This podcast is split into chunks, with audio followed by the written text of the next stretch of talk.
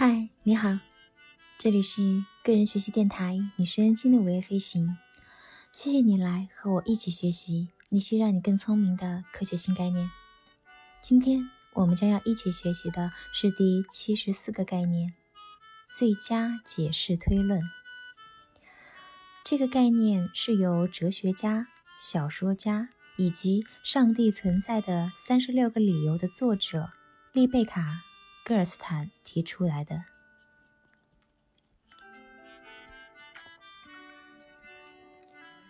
我一个人在家工作，突然听见了敲门声，然后脚步声渐渐近了。我开始慌乱。我慌乱了吗？这完全取决于我对这些声音的解释。我的注意力会迅速被调动起来，并高速运转，以形成解释。我会想：是我的丈夫回家了，还是钟点工到了？难道？是坏人破门而入，或者说是我这老旧房子发出的噪音，又或是不可思议的神迹降临了。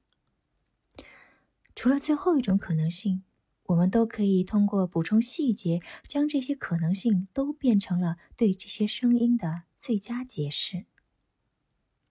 啊，那你说为什么不是最后那种解释呀？查尔斯·桑德斯皮尔士。是关注这类问题的第一个人。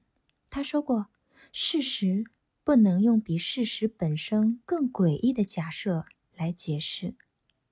在众多的假设当中，最平淡无奇的一种将会被采纳。所以，这就是为什么我说我听见的敲门声，并不是最后一个可能性的解释，也就是是不是不可思议的神迹降临了。”不可能是这个解释。那查尔斯·桑德斯皮尔士所提出来的最佳解释推论，虽然广受推崇，但这并不意味着人们已经领悟到了真谛。普林斯顿大学哲学家吉尔伯特·哈曼提出了这个概念，它可以作为皮尔士不明推论的代替品。哪怕它仅仅能迫使人们思考什么是一个好的解释，也应该为每一个人所掌握。但是，所谓最佳，已经在一切选项当中做出评判，公然成了标准。不同的解释之间存在差异，客观来说，某些解释显然更好。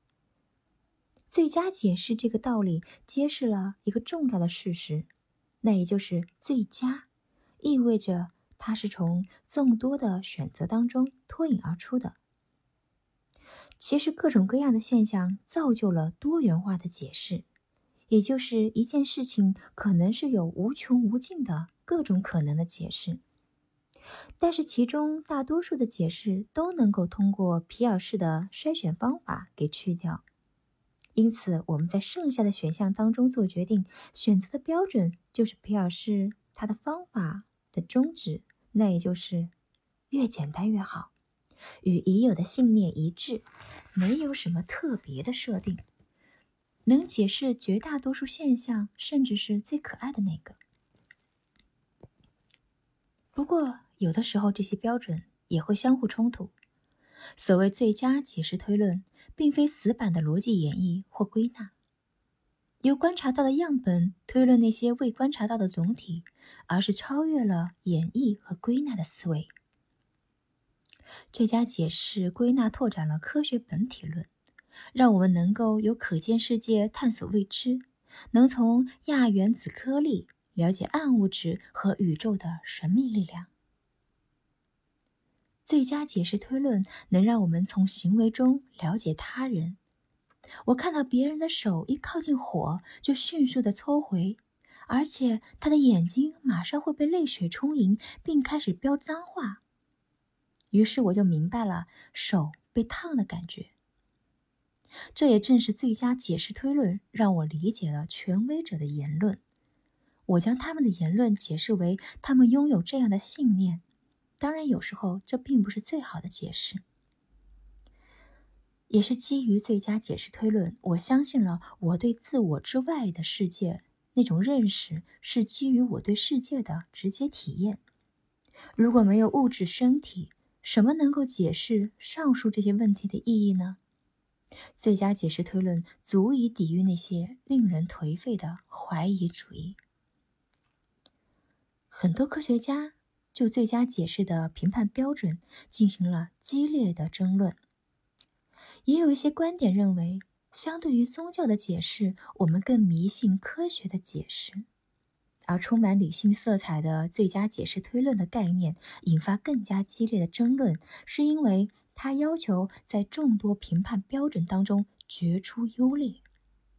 正如本文开头皮尔士所提出的推论，那些诡异的假设往往都不是最好的解释。